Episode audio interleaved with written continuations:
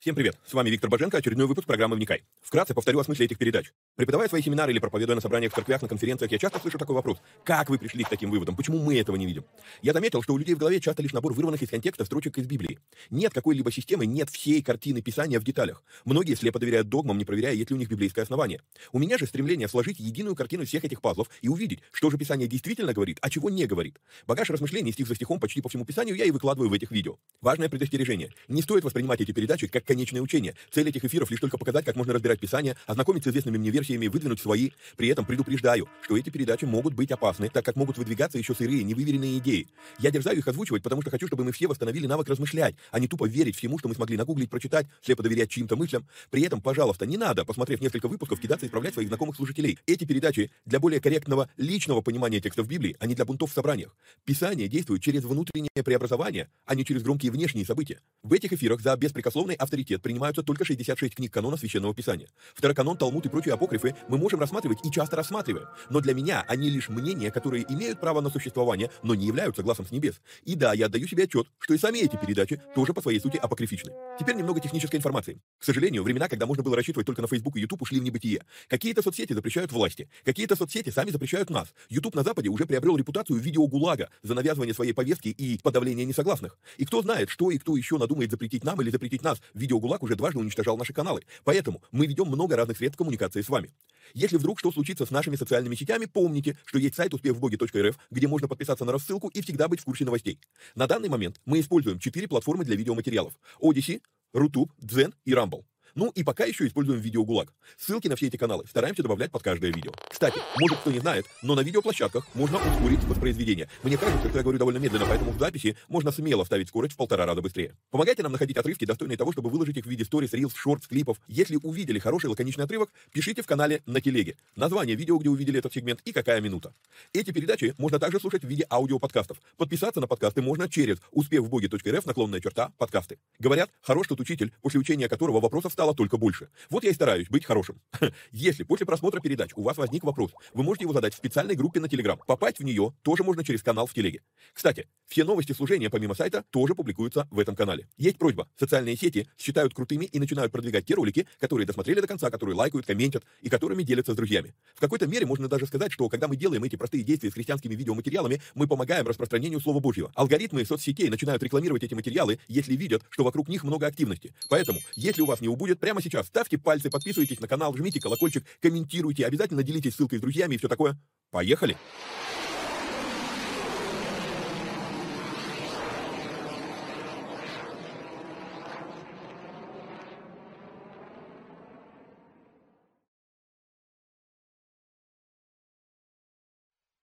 Поехали. То вмет. Привет всем отважным вникателям и вникая зависимым. Сразу напоминаю, что если вам нравится то, что мы делаем, и у вас есть такая возможность, то нужно поддержать эти эфиры материально. Сделать это можно переводом по номеру плюс 7 999 832 0283. Огромное спасибо всем тем, кто уже это делает. Собственно, благодаря вам я и могу находить время и э, делать эти передачи. А, если вы находитесь за пределами Российской Федерации и переводы по номеру не работают, то проходите вот в этот вот телеграм-канал по QR-коду, находите меня там, пишите мне в личку, и я э, буду давать вам инструкцию, как это сделать через телегу. Э, можно сделать переводы через телегу. Вот. Э, что еще? Помимо этого, напоминаю, что у нас работает платный канал Боженко Премиум, в котором мы возобновили переводы э, проповедей э, нашего любимого епископа Тиди. Э, переводы делаем раз в две недели, но полную версию проповеди а помимо этого, если вы задаете мне там вопрос, то я стараюсь на него ответить наиболее распро... ну, а, как, а, пространно, да, и а, приоритетно. Вот. А, вопросы, а, которые мне задаются в обычном режиме, я набираю 10 вопросов через специальный наш канал в телеге тоже. Отдельно есть канал у нас «Вопросы для вникай».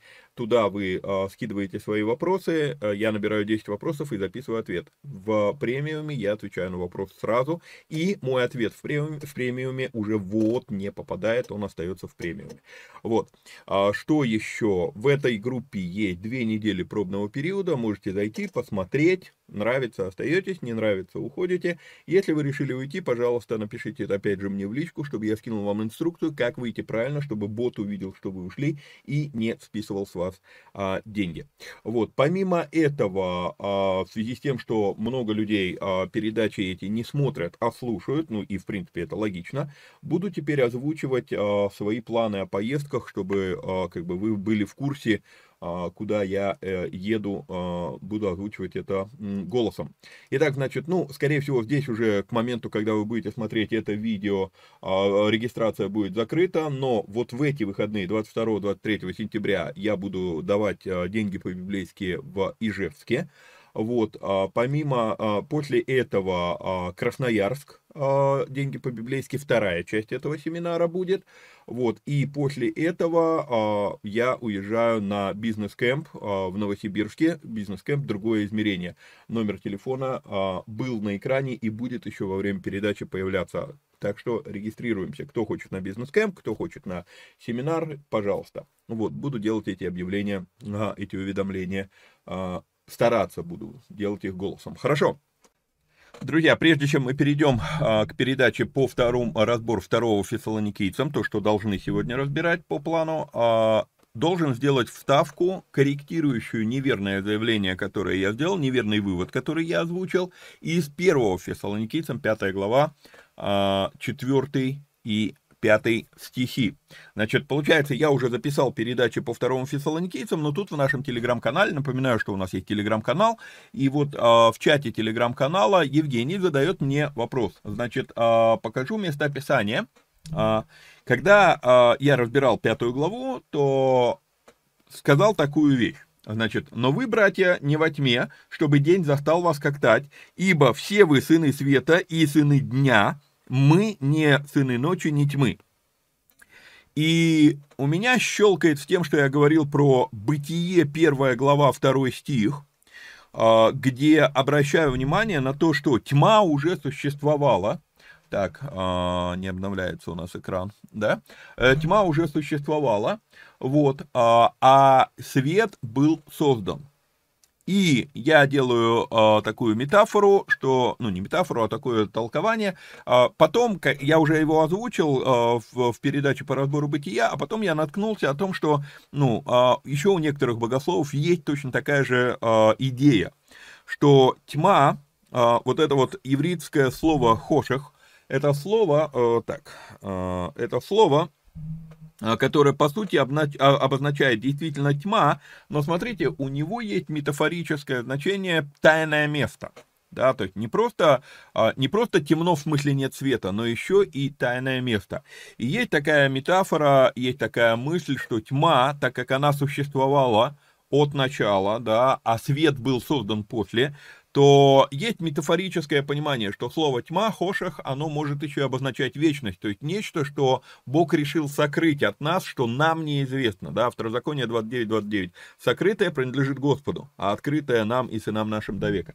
Вот, и вот это вот то, что есть вещи, которые Бог решил нам не показывать, и я, провож... я как бы для простоты объяснения называю это вечностью, да, то есть вот есть некоторые вещи, они находятся в вечности, нам не дано понимать, о чем там речь.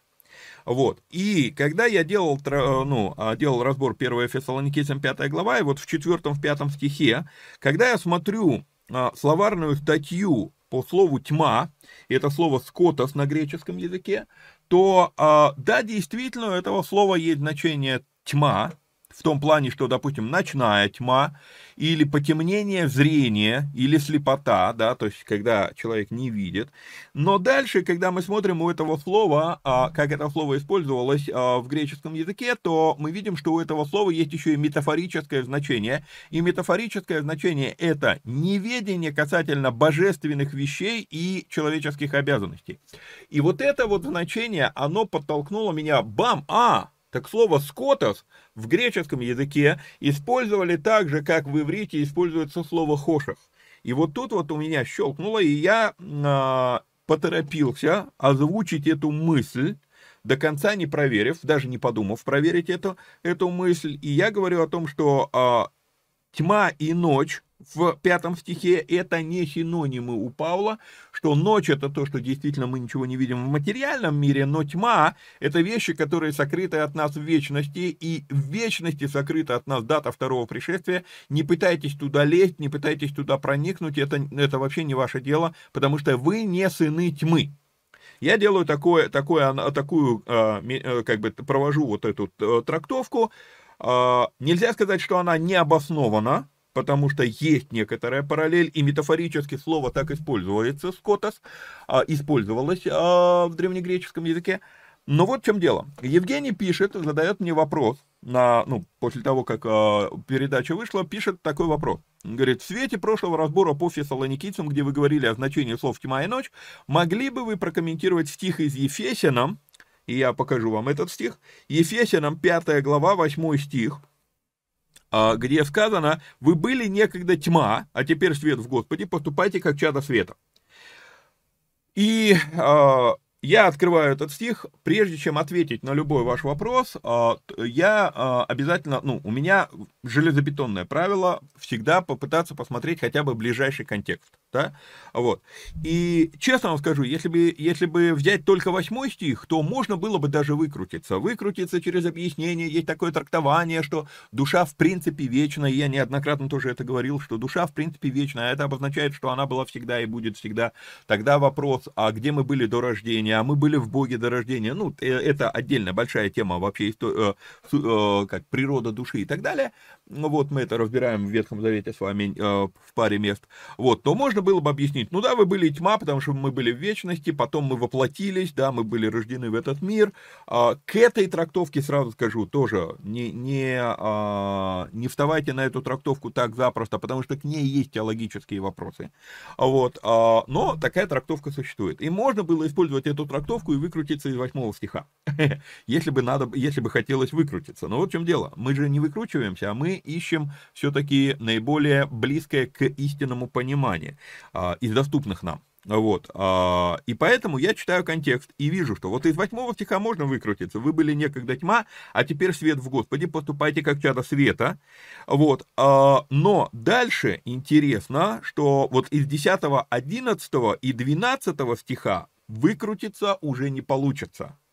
И вот тут, когда я вижу, что Павел а, в 10 стихе исполь, исполь, испытываете, что благоугодно Богу, и 11 стих, не участвуйте в бесплодных делах тьмы, и дела тьмы, это то же самое слово скотос, да, а, где оно, вот у нас а, на греческом языке а, в тексте выделил вам это слово, то я начинаю видеть, ага, я поторопился с выводом о том, что здесь метафорическое использование, что Павел, как равин, он продолжает, как фарисей, продолжает традицию метафорического использования слова «тьма». Вот, вижу, что здесь тьма все-таки негативный смысл. Вот бесплодные дела тьмы тут, ну, ну, ну, вот, ну, никак не про вечность. Вот, ну никак не получится сюда это впихнуть. И более того, он дальше говорит, не участвуйте в бесплодных делах тьмы, но и обличайте, ибо о том, что они делают тайно, стыдно и говорить. И я понимаю, что, м-м, значит, я поторопился. Думаю, как я мог такую ошибку допустить? И понимаю, что чего я не сделал, я не сделал исследования слова, прежде чем дать вам вывод.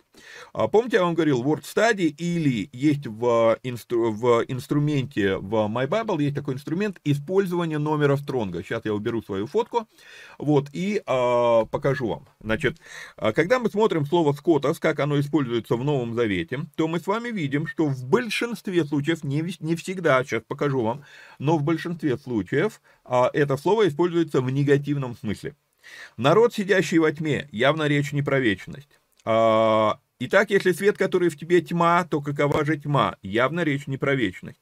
А цены царства извержены будут во тьму внешнюю. Здесь можно было бы предположить вечность, да, потому что вечно, веч, не совсем корректные термины, но буду их использовать, потому что мы к ним привыкли. Вечный рай и вечный ад существуют, да, и окей, а можно было бы тьму внешнюю назвать а, вечным адом, а, но это будет прям притянуто за уши.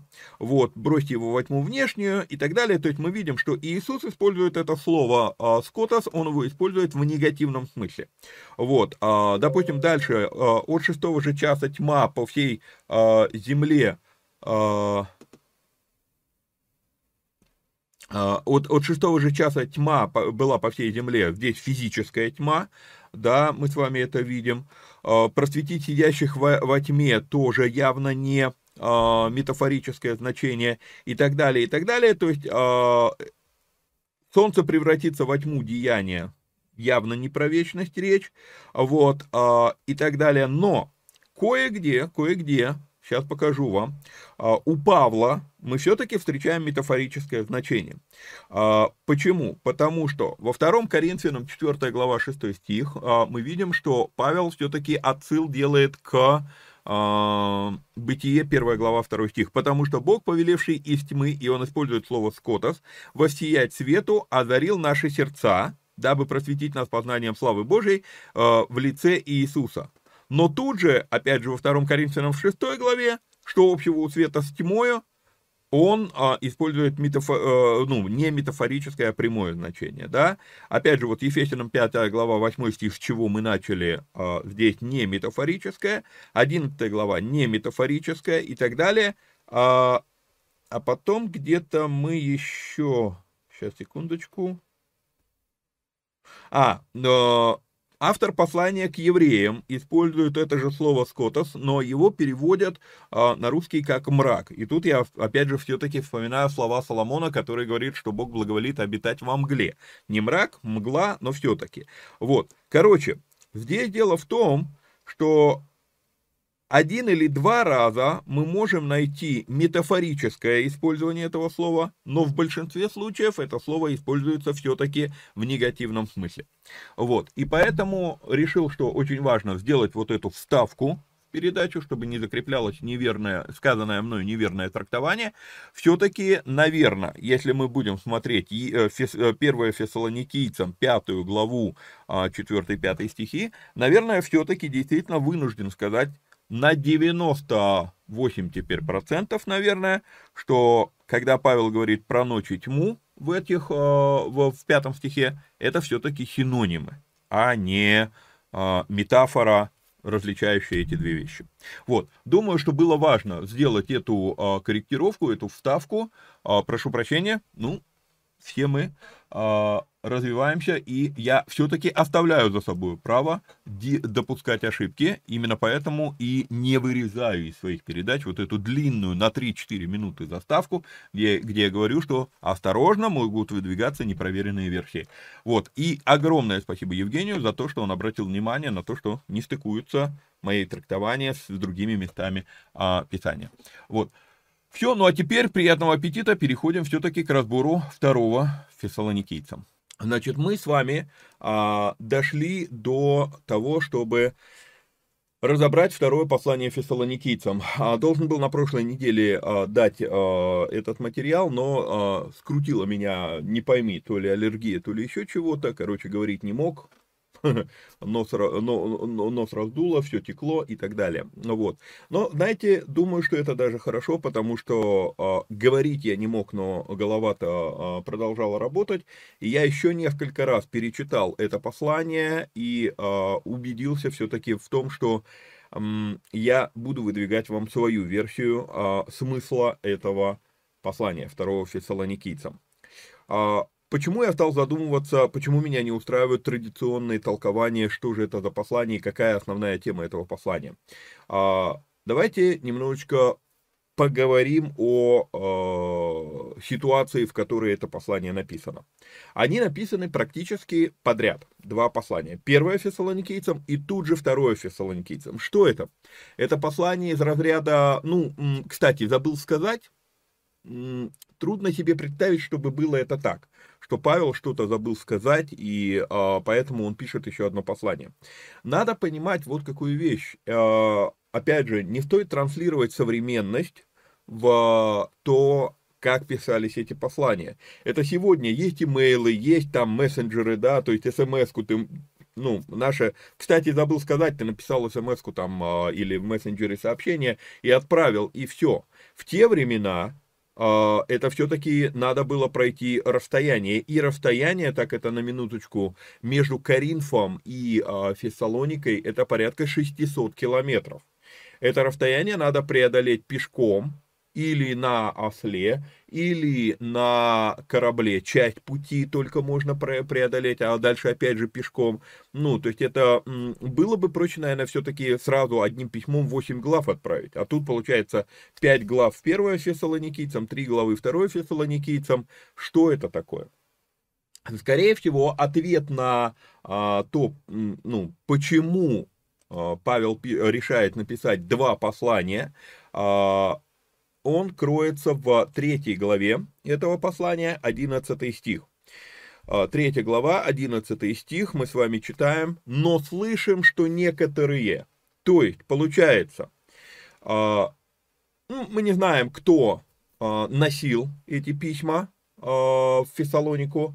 Ну, для драматичности сюжета допустим, что это был Тимофей. О, бедный Тимофей.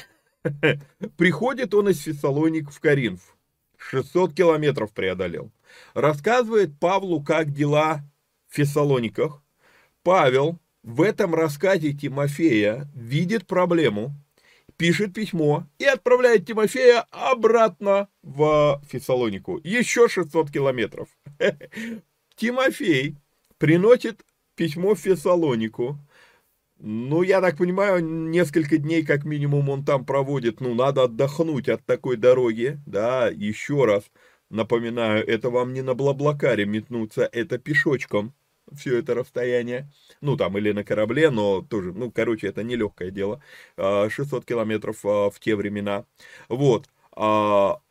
Он э, проводит там некоторое время, что-то наблюдает в церкви, да, общается с людьми, он все-таки как-никак там, э, можно сказать, правая рука Павла, то есть ему задают вопросы, к нему с уважением относятся и так далее.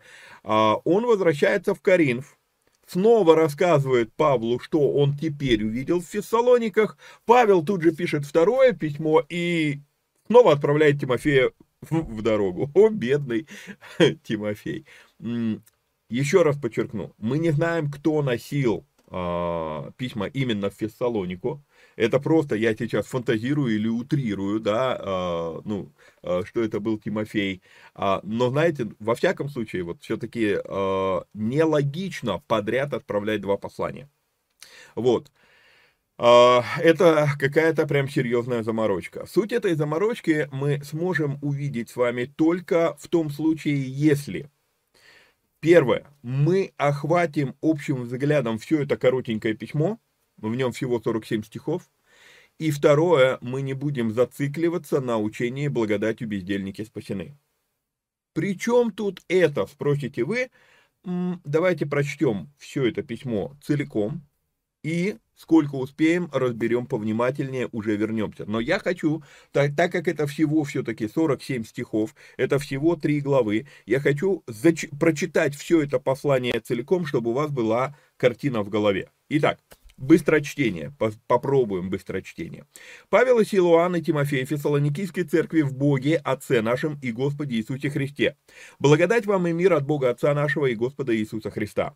Всегда, по справедливости, мы должны благодарить Бога за вас, братья, потому что возрастает вера ваша и умножается любовь каждого друг к другу между всеми вами так, что мы сами хвалимся вами в церквах Божьих, терпением вашим и верую во всех гонениях и скорбях, переносимых вами, в доказательство того, что будет праведный суд Божий, чтобы вам удостоиться Царство Божие, для которого вы и страдаете.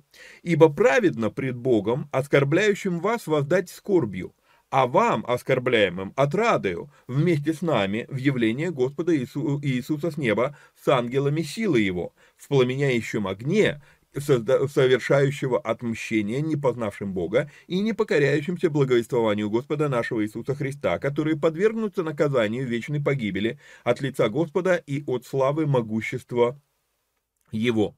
Когда он при, приидет прославиться во, во святых своих и явиться дивным в день он во, вс, э, во всех веровавших, так как вы поверили нашему свидетельству.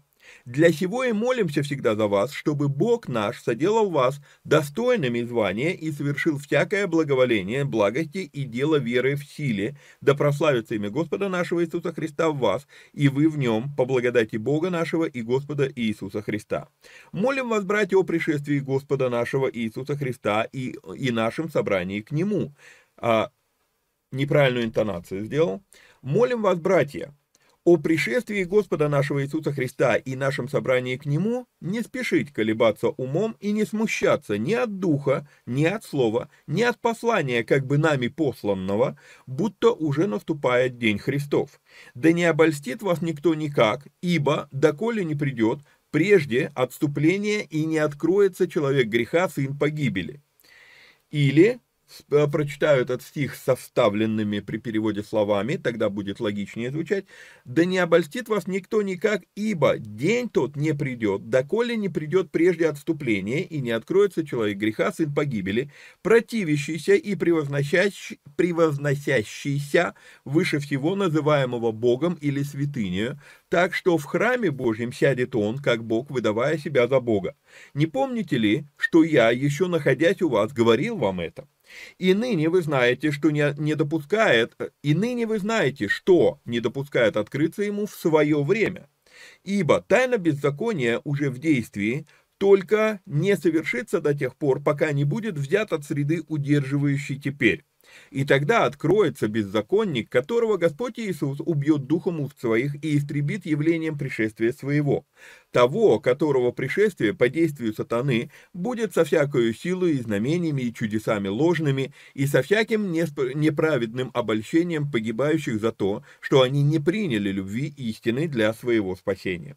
И за сие пошлет им Бог действие заблуждения, так что они будут верить лжи да будут осуждены все, не веровавшие истине, но возлюбившие правду. Мы же всегда должны благодарить Бога за вас, возлюбленные Господом братья, что Бог от начала через освящение Духа и веру истине избрал вас к спасению, к которому и призвал вас благовествованием нашим для достижения славы Господа нашего Иисуса Христа. Итак, братья, стойте и держите предание, которым вы научены, или словом, или посланием нашим. Сам же Господь наш Иисус Христос, и Бог, и Отец наш, возлюбивший нас, и давший утешение вечное и надежду благую во благодати, да утешит ваши сердца и да утвердит вас во всяком слове и в деле благом. Итак, молитесь за нас, братья, чтобы Слово Господне распространялось и прославлялось как и у вас, и чтобы нам избавиться от беспорядочных и лукавых людей, ибо не во всех вера. Но верен Господь, который утвердит вас и сохранит от лукавого. Мы уверены о вас в Господе, что вы исполняете и будете исполнять то, что мы вам повелеваем. Господь же да управит сердца ваши в любовь Божью и в терпение Христова. Завещеваем же вам, братья, именем Господа нашего Иисуса Христа, удаляться от всякого брата, поступающего бесчинно, а не по преданию, которое приняли от нас. Ибо вы сами знаете, как, как должны вы подражать нам, ибо мы не бесчинствовали у вас, ни у кого не ели хлеба даром, не, но занимались трудом и работаю ночь и день, чтобы не обременить кого из вас, не потому, что мы не имели власти, но чтобы себя самих дать вам в образец для подражания нам. Ибо когда мы были у вас, то завещевали вам сие, если кто не хочет трудиться, тот и не ешь. Но слышим, что некоторые из вас поступают бесчинно, ничего не делают, а суетятся. Таковых увещеваем и убеждаем Господом нашим Иисусом Христом, чтобы они, работая в безмолвии, ели свой хлеб. Вы же, братья, не, уни, не унывайте, делая добро. Если же кто не послушает слова нашего всем послании, того имейте на замечании и не сообщайте с ним, чтобы устыдить его, но не считайте его за врага, а вразумляйте как брата. Сам же Господь мира да даст вам мир всегда во всем, Господь со всеми вами. Приветствие моею рукою Павловую, что служит знаком во всяком послании, пишу я так. Благодать Господа нашего Иисуса Христа со всеми вами. Аминь. Итак, почему я решил, что э, нам нужно зачитать это послание целиком и полностью одним куском? Э, ну, во-первых, короткое послание, мы можем себе это позволить. Э, допустим, Коринфян мы так не сможем прочитать э, за один присест э, в эфире. Э, вот, а здесь мы можем это сделать. Во-вторых, я не знаю, обратили вы внимание или нет, но если думать, что это послание, оно, основная тема этого послания, это эсхатология, это второе пришествие Иисуса Христа, то получается это, ну, на английском есть такое, такое, э, такое понятие patchwork. Patchwork это когда заплатка на заплатке, у нас есть, э, ну, раньше так делали, лоскутное одеяло, да, то есть вот из клочков каких-то, то есть оно как-то, ну, если думать, что это э, послание о втором пришествии Иисуса Христа, о том, как это будет происходить восхищение, Причем тут тогда, кто не, кто не работает, тот и не ешь. А, причем тут работа а вообще, как бы, вот я трудился своими руками. Почему, почему послание вдруг так резко обрывается, то есть он поговорил, поговорил там, вот мы работали, мы показывали вам пример, а, если кто а, не хочет подражать нам, того ставьте на замечание, но не считайте его за врага, и вдруг бум, на пол, практически на полусловие. Он прекращает что-то говорить и переходит к приветствиям, а сам же Господь мира да не клеится. Именно вот это заставило меня очень серьезно пере, э, задуматься, в чем же суть этого послания. А, а еще и с учетом того, что почти 600 километров от Каринфа до Фессалоник, надо, надо гонять кого-то два раза с этими письмами, э, ну, что-то здесь не то, что-то не клеится. Попробуем разобраться. Я думаю, что я нашел э, ответ на вопрос, и мы, ну, я предлагаю вам свою собственную версию, что тема этого послания не второе пришествие. Хотя Павел говорит об этом а, довольно-таки немало в этом послании. Но это не основная тема, а всего лишь, а, скажем так, под, подводка к основной теме. Итак, попробуем разобраться теперь постишно. Значит, всегда по справедливости, ну, приветствие мы с вами прочитали, да, а всегда по справедливости мы должны благодарить Бога за вас, братья, потому что возрастает вера ваша и умножается любовь каждого друг к другу между всеми вами, так что мы сами хвалимся вами в церквах Божьих терпением вашим и верую во всех гонениях и скорбях, переносимых вами, в доказательство того, что будет праведный суд Божий, чтобы вам удостоиться Царство Божие, для которого и страдаете. Вот эти три стиха. Во-первых, несколько лет назад, прочитав этот отрывок, прочитав эти три стиха, я записал себе такой э, комментарий. Я хоть когда-нибудь слышал проповеди по этому отрывку? По этому отрывку, ну, по крайней мере, я не слышал. Это не, не, не, тот, а, не тот отрывок, который любят брать для проповеди. Вот Ефесянам 2.8.9, ну, с удовольствием. Вот Иоанна 3.16, ну, с удовольствием, да. А, но есть а, как бы так сказать, непопулярные места Писания в Новом Завете, а, на которые практически ну, никто не проповедует. Если и проповедует, то очень редко. Давайте разберемся с этими а, тремя стихами. Я, наверное, пока выключу оригинал, чтобы они у нас умещались на экране. Итак, во-первых, апостол благодарит Бога за их веру, то есть мы четко видим, что написано это к уже верующим потому что возрастает вера ваша и умножается любовь и так далее, да, то есть мы четко видим, что э, написано оно к уже уверовавшим людям.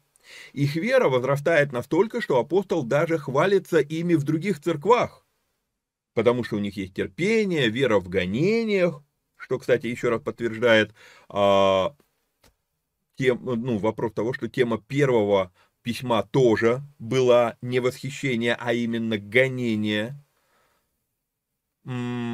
возрастает их вера в скорбях, мы с вами видим здесь сказано, переносимых вами, да, а, и все это, все это приводит к тому, что еще только будет суд Божий, и тогда, я хочу, чтобы вы увидели вот это слово, я его вам сейчас выделяю на экране, а, тогда они только удостоятся царства будущая форма времени, э, будущее, как, будущее время, да?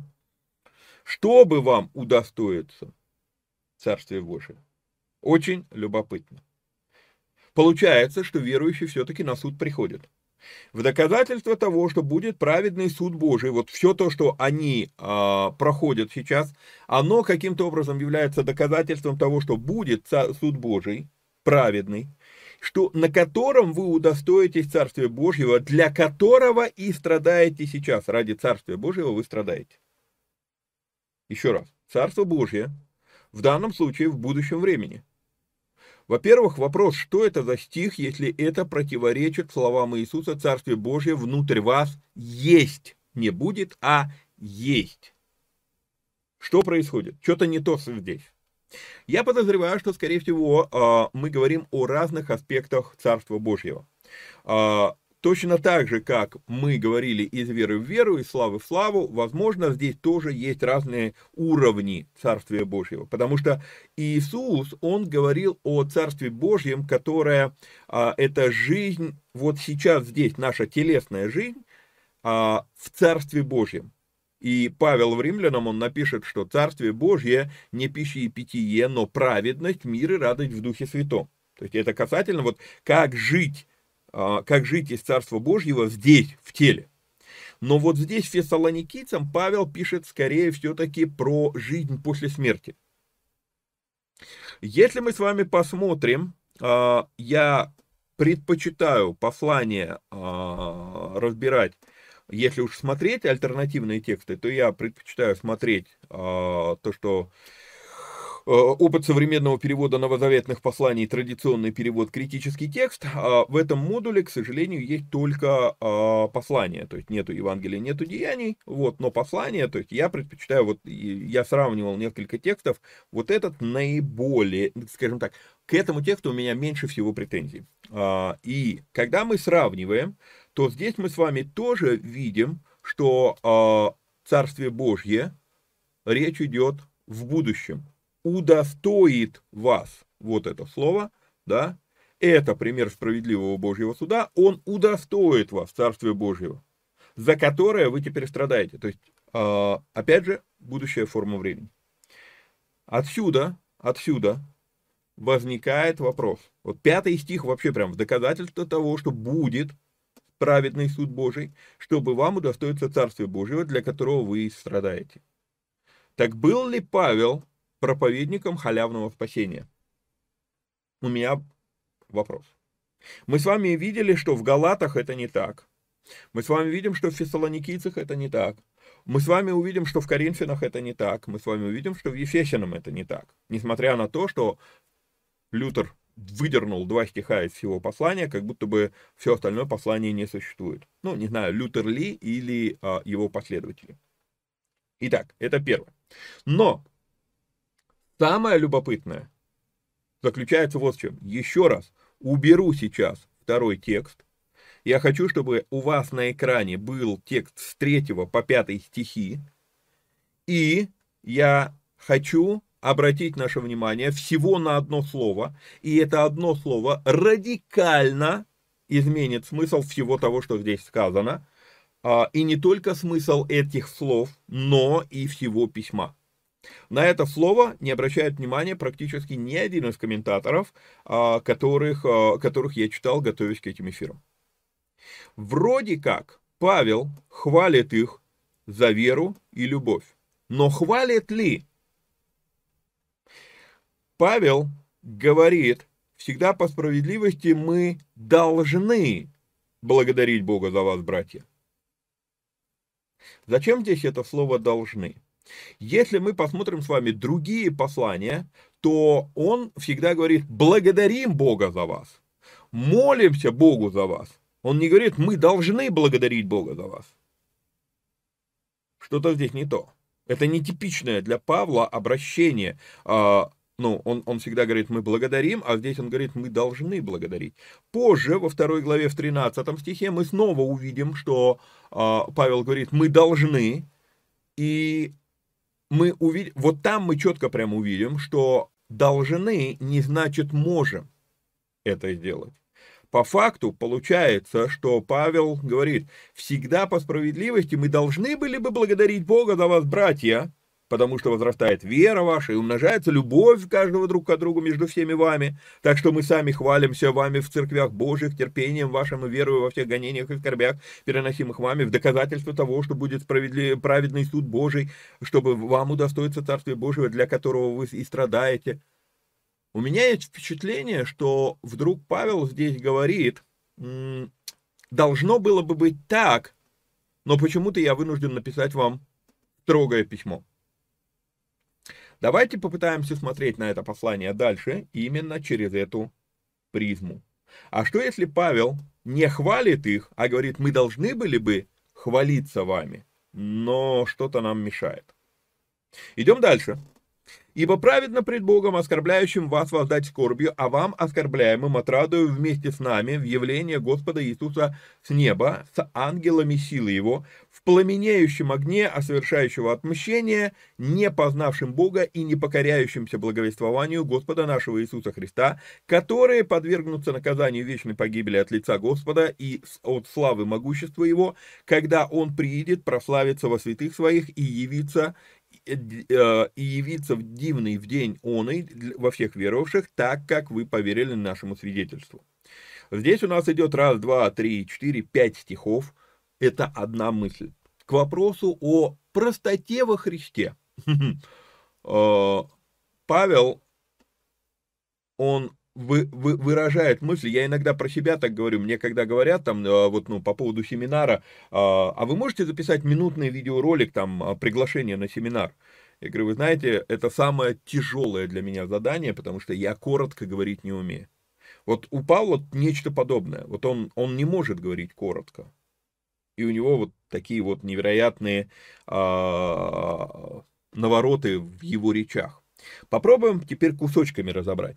Ибо праведно пред Богом, и я почему я вам зачитал пять стихов? Ну, потому что вот если посмотреть, где предложение начинается и где оно заканчивается, то получается пять стихов. Вот.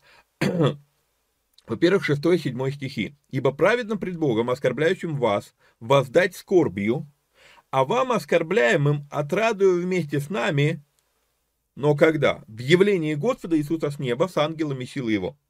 И я задаюсь таким вопросом, не утверждает ли Павел здесь концепцию иудаизма о том, почему праведники страдают на земле, а грешники наслаждаются на земле? Я уже как-то пару раз озвучивал эту концепцию, озвучу ее и здесь, потому что дальше мы с вами видим, что Павел ее утверждает, эту концепцию. А, что, о чем, э, а, что это за концепция, почему праведники страдают, а грешники наслаждаются? Концепция такая, что Бог справедлив всегда и во всем. И так как Бог справедлив всегда и во всем, а абсолютных праведников на земле нет, каждый из нас все-таки где-то в чем-то мы вляпываемся, где-то в чем-то мы малодушествуем, какие-то вещи там э, делаем, которые, ну, не совсем правильные пред Богом и так далее, и так далее. То есть э, человек в целом стремится к праведности, но все-таки грешки у него есть. И вот э, как, как, это, э, как э, говорят иудеи на эту тему. Они говорят, если бы Бог вообще не воздал за эти грешки, то это был бы несправедливый Бог. С другой стороны, если Бог не воздаст за эти грешки на земле, то значит надо воздать за эти грешки на небе. Но на небе не будет слез, на небе не будет боли, на небе не будет ничего подобного. Следовательно, если Бог не воздаст за наши проступки здесь на земле, то а, он будет несправедлив, потому что на небесах он не, может, не сможет этого воздать. Я знаю, вас сейчас это напрягла концепция, если вы ее слышите впервые. Просто задумайтесь, а, не торопитесь психовать. Теперь, а почему грешники наслаждаются? И они говорят, ну нету абсолютно а, конченных грешников на земле.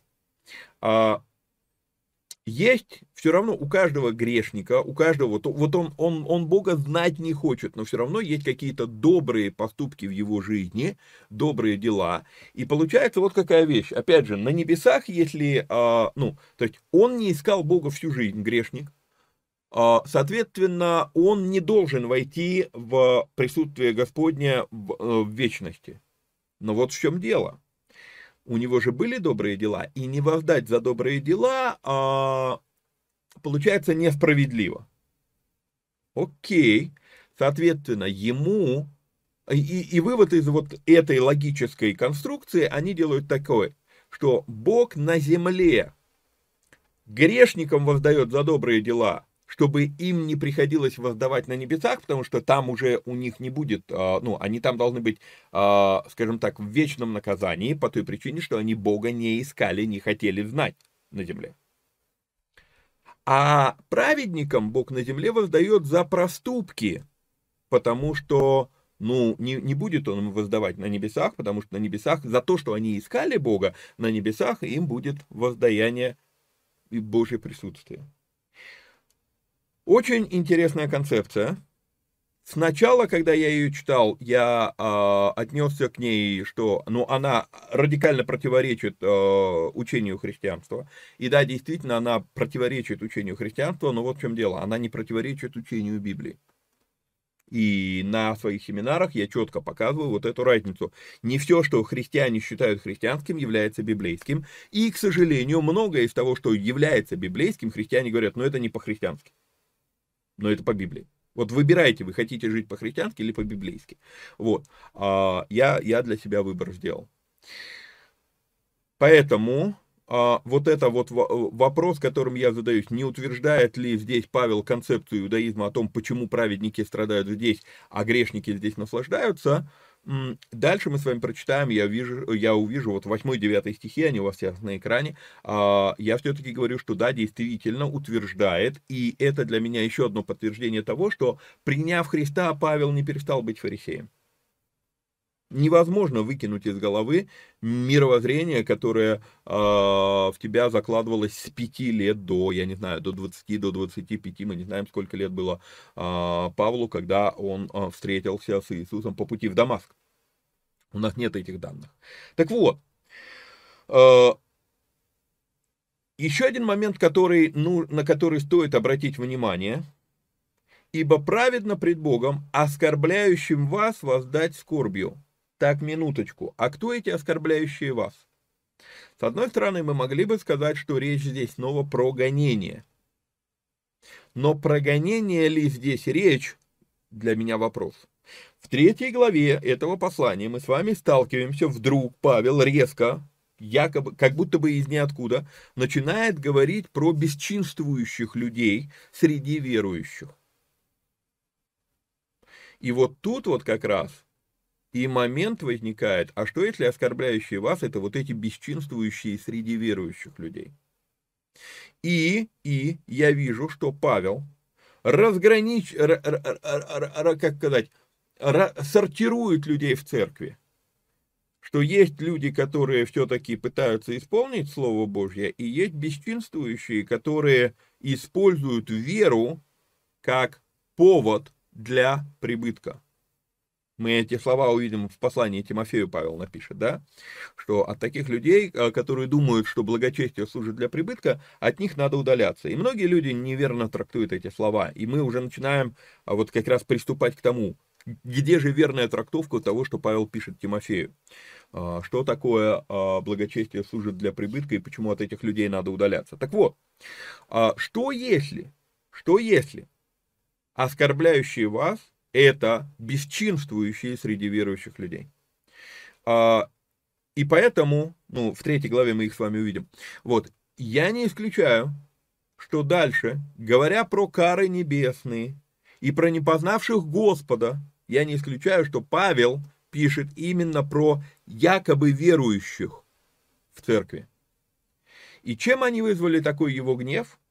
В третьей главе мы с вами это увидим. Кстати, если вы заметили, я специально для разбора этой книги я отключил разбивку на главы, потому что вот тут вот разбивка на главы мешает как нигде больше. Дойдем до третьей главы, вы увидите, почему я это сделал. Итак, 8-9 стихи. «В пламеняющем огне, совершающего отмщение, не познавшим Бога и не покоряющимся благовествованию Господа нашего Иисуса Христа, которые подвергнутся наказанию вечной погибели от лица Господа и от славы могущества Его». Итак, во-первых, видим с вами, что все-таки он утверждает эту концепцию, да, но любопытно другое. А, Павел четко говорит, что вечная погибель придет от лица Господа и от славы могущества Его. Поэтому все вот эти вот еретики, которые говорят, что любящий Бог не может отправить людей в ад, увы, я вынужден сказать, похоже, они просто не читали Писание. Почему я так говорю? Это возможно, это возможно. Я уже много раз говорил, что современная церковь оказалась а, в позиции, где мы мало чем отличаемся от иудаизма, в том смысле, что мы уже давным-давно не разбираем на самом деле Писание, а мы разбираем предание церкви, делая комментарии на комментарии комментаторов, комментировавших комментарии комментаторов, которые в свою очередь когда-то видели человека, как который, в свою очередь, когда-то видел обложку Библии, и поэтому они решили написать комментарий на его рассказ о том, что он увидел на обложке Библии. Я утрирую, но вот, понимаете, а, я, я, я читаю много разных исследовательских работ, и я вижу, а, что мы исследуем слова исследователей, а не Библию. Очень часто. Очень часто. Один из недавних примеров, не буду говорить кто, довольно-таки известный человек а, в русскоязычном академическом богословском пространстве, пишет исследование, берет места Писания для того, чтобы прокомментировать места Писания. Он берет комментарии других людей на то, что здесь написано. Комментарии противоречат тому, что написано в Библии. А выворачивает этот текст наизнанку, и он берет кучу-кучу комментариев, вывернувших этот текст наизнанку, и в итоге свой вывод он делает не из того, что написано в Библии, а из того, что наговорили комментаторы. И в итоге вывод, который он делает в своей исследовательской работе, напрочь противоречит Писанию, но при этом утверждает стереотипное христианское мышление на эту тему. Любопытнейшая вещь. К сожалению, мы докатились с вами до этого. Вот в таком в такой ситуации очень легко появляться учениям, которые ласкают слух, и потому они популярны. Эти учения, они ласкают слух, но они не являются библейскими. Почему? Да потому что Библию эти люди уже давно не разбирают так, бросят пару стихов, чтобы они, ну, типа того, ну, мы что-то там про Библию, ну, не забыли, что она существует, и все, не более того. К сожалению, к сожалению, э, вынужден говорить, что сегодня это очень распространенное явление. В восьмом стихе бросаются в глаза слова «отмщение», будет, Господь будет, будет мстить, а, потому что сказано, вот оно, в явление Господа и Иисуса с неба, с ангелами силы его в пламенеющем огне, совершающего отмщение. Кого совершающего? Господа Иисуса, не ангелов. И что еще мы здесь с вами видим? Что не познавшие Бога и не покорившиеся благовествованию Господа приравниваются между собой. И не надо думать, что покорность благовествованию Господа или покорность Евангелию, да, а речь идет про евангелизацию. Нет, не про нее. Когда мы с вами будем во втором Коринфянам, в 9 главе, мы с вами увидим, что покорность исповедуемому вами Евангелию Христову, речь про поведение, достойное верующего человека. Живи достойно звания.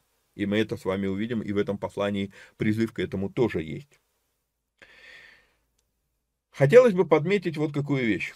Задумывались ли вы когда-либо, что когда вы свидетельствуете людям о Боге, вы сначала автоматически абсолютно каждого, кому вы свидетельствуете, вы обрекаете этого человека на отмщение. И только лишь если этот человек прислушается к вашим словам, а потом и прислушается к Слову Божьему и начнет искать Бога и жить достойно звания, вот только тогда вы а, привели человека в жизнь вечную. Поясню эту мысль. Она тяжелая мысль. А, если, ну, кому больше дано, того больше спросится. Если человек не знал о Боге, то, в принципе, у него есть шанс на суде сказать, а я не знал. Ну, хотя послание римлянам, первая, вторая глава опровергают эту мысль, но все-таки вот так вот, как бы, если открытым текстом человеку не сказали, то, э, ну, наверное, как бы, ну, я же не знал. Остается какая-то отмазка. Но когда мы говорим ему, то теперь он не может сказать «я не знал». Теперь он вынужден сказать «я решил не поверить сказанному мне». И вот тут вот, ну, то есть он однозначно попал под осуждение. И мысль вот в чем. Вот. А, и если евангелизация была в данном случае неэффективна, то мы подставили человека под суд. А если эффективно, то под жизнь вечную, под благодать. Аминь. Слава Богу. И тут куча вещей. Не напрягайтесь, просто я, я, я озвучиваю вам эту мысль. Не напрягайтесь по этому поводу, потому что, да, Павел нам напишет, что один насаждал, другой поливал, это как раз будет в Коринфянам, да, э, третий э, собирал урожай, но все это взращивает Господь. То есть Господь э, знает все эти процессы он э, по-прежнему у руля, он по-прежнему контролирует. И поэтому ты свидетельствовал, но человек не, э, не уверовал, не бейся головой об стену, ну, возможно, ты всего лишь сеятель, может быть, ты поливатель, но э, не тот, кто, э, ну, не жнец, не тот, кто собирает урожай. Не напрягайся на эту тему. Но просто понимать вот это надо, что сначала проповеданное слово подставляет человека под осуждение, и только потом, если человек принял это слово, то под спасение. Вот этот процесс, ну, мало кто задумывается над этим, но факт остается таким. Вот, теперь дальше. В девятом стихе. Обрати внимание вот на эти два слова, что есть не только вечная жизнь, но есть вечная погибель. Я это обращаю внимание больше для самого себя, потому что э, давно задумываюсь над тем, что, ну, если душа вечная, да, то э, и есть вечная жизнь, то что же будет с теми, кто не признает Иисуса Христа, как это правильно называется? Ну, я вдруг замечаю, что а есть в Библии термин и вечная погибель. Будет вечная жизнь, будет вечная погибель. Вот. А, еще раз подчеркну эту мысль, что говорить о том, что Бог настолько любит э, всех людей, что Он никого не отправит в ад, это бред. Потому что вот, ну, Павел здесь, ну, довольно-таки красочно описывает, что отправит, будет гнев. И, а, опять же, а что если Павел здесь говорит не про неверующих людей, а про притворяющихся верующими в эклесии Фессалоники. И в третьей главе мы увидим, почему я так допускаю эту мысль. А, десятый стих. Когда он придет прославиться во святых своих и явиться, див, и, и, явиться дивным в день он и во всех веровавших, так как вы поверили нашему свидетельству. Итак, Павел утверждает, что уверование слову свидетельства достаточно для начала процесса. Вы поверили этому слову, процесс начался. Но дальше вот все-таки, а, ну, это я к чему мысль подчеркиваю? К тому, что не надо ждать знамения перстом на небе неоднократно уже тоже в этих эфирах говорил об этом, что когда а, перст на небе уже что-то пишет, ничего хорошего тебе это не сулит. Потому что когда перст на небе пишет, он пишет «мене мене текелу парсин». Ты был взвешен и найден легким. То есть перст на небе пишет уже суды. Слово служителей достаточно, чтобы человек начал путь веры. Дальше человек будет углубляться в слове, Поэтому знамения какие-либо не являются необходимостью для начала пути э, в Боге.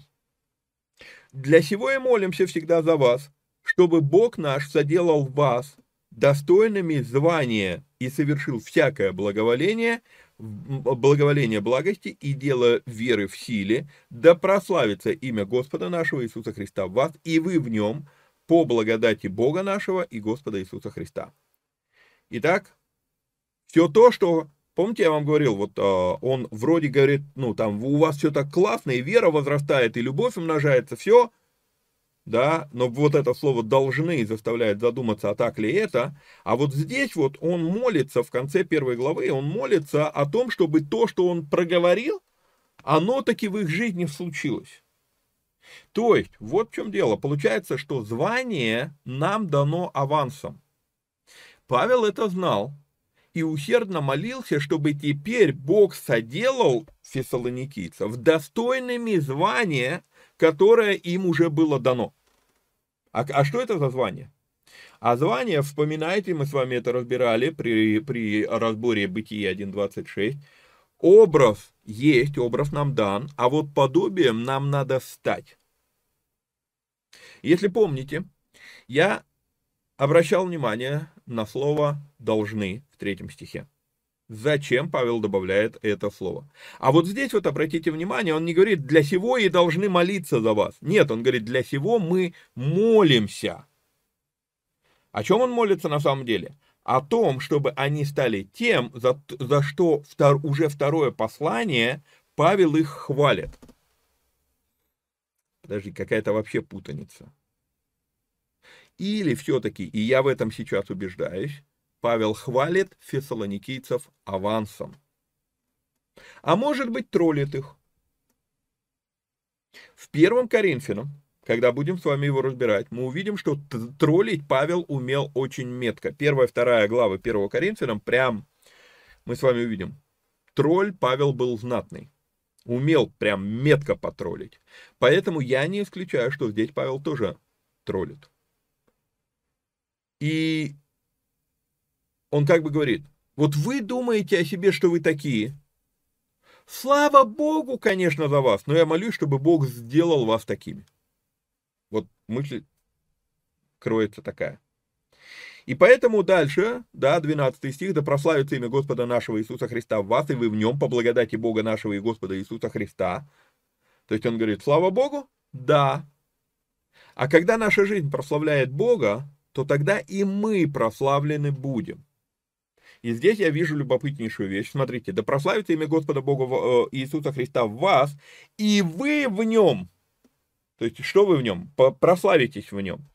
И это еще один аспект парадоксального восхождения. Парадоксальное восхождение мы с вами разбирали неоднократно, и э, в семинаре «Деньги по-библейски» я его разбираю. Что такое парадоксальное э, восхождение? Есть несколько вещей, которые, чтобы нам их получить, нам их нужно отдать. Деньги к этому относятся, любовь, мир, дружба, и мы с вами видим еще один аспект, это слава. Для того, чтобы нам быть прославленными, Павел несколько раз в разных местах это говорит, что э, для того, чтобы нам быть прославленными, нам нужно прославить, воздать славу Богу, тогда, если мы воздаем славу Богу, то Бог дает славу нам. Окей? Вот. Очень-очень любопытнейшее послание.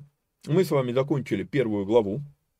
И я думаю, так как мы решили, что передачи должны быть меньше часа, а, на этом на сегодня мы закончим. Вот. А, и в следующем эфире, наверное, должны успеть пройти вторую и третью главы и закончить это а, послание. Не хотелось бы на полусловие прерываться, но, наверное, придется. Итак, напоминаю, что нужно подписаться, лайкнуть, прокомментировать, ну, если есть что прокомментировать, поделиться ссылкой с друзьями, ну и если есть такая возможность, то поддержать эти эфиры материально. Ну а так, до следующей встречи, вникайте самостоятельно, всех вам благ и благословений. Пока-пока.